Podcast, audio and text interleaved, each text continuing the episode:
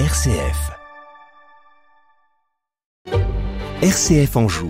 Petite histoire d'Anjou. Et vous revenez aujourd'hui, Elisabeth, sur cette drôlerie des ponts de C, mais relatée par un témoin de l'époque. De tous les épisodes qui ont marqué le début du règne de Louis XIII, celui-ci est sans doute l'un des plus aigus. Marie de Médicis avait coordonné ou symbolisé la révolte des seigneurs angevins contre le jeune Louis XIII. Et Marie de Médicis était arrivée à Angers parce qu'elle y trouvait des soutiens et elle s'y était installée.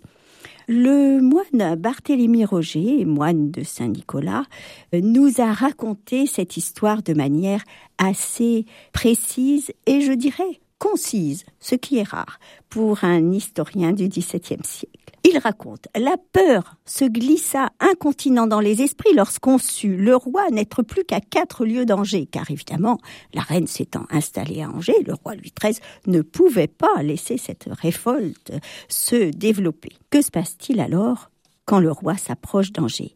La reine-mère fit assembler son conseil au logis barreau. Les uns conclurent à quitter la ville, les autres voulaient tenir. Enfin, la plupart des voix inclina à quitter. Donc la reine se résolut à ne pas vraiment beaucoup combattre. Pendant tous ces contrastes, le roi part au verger. Donc il s'installe au château du verger, un très beau château dont on a encore des traces euh, aux environs d'Angers. Il s'installe au château du verger et puis ensuite, il envoie ses troupes retrouver ou faire face à ceux de la reine.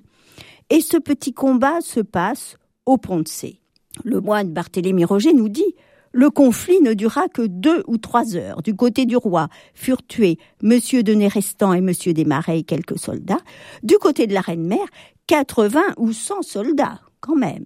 Et que se passe-t-il après ces combats? Alors après le combat des Poncés, qui ôtait toute espérance à la ville d'Angers de gagner la partie, trêves furent faites pour enterrer les morts. Et on prononça le mot de paix. Le roi envoya auprès de sa mère des émissaires, et puis de son côté, la reine-mère était entourée d'un certain nombre de grands personnages, et le lendemain, après le temps de la trêve, elle fit dire qu'elle était résolue de se retirer pour jamais des brouilleries, et qu'elle désirait la paix et son retour auprès du roi. La susdite dame reine le pria de pardonner à tous ceux qui l'avaient suivi ce qui fut accordé.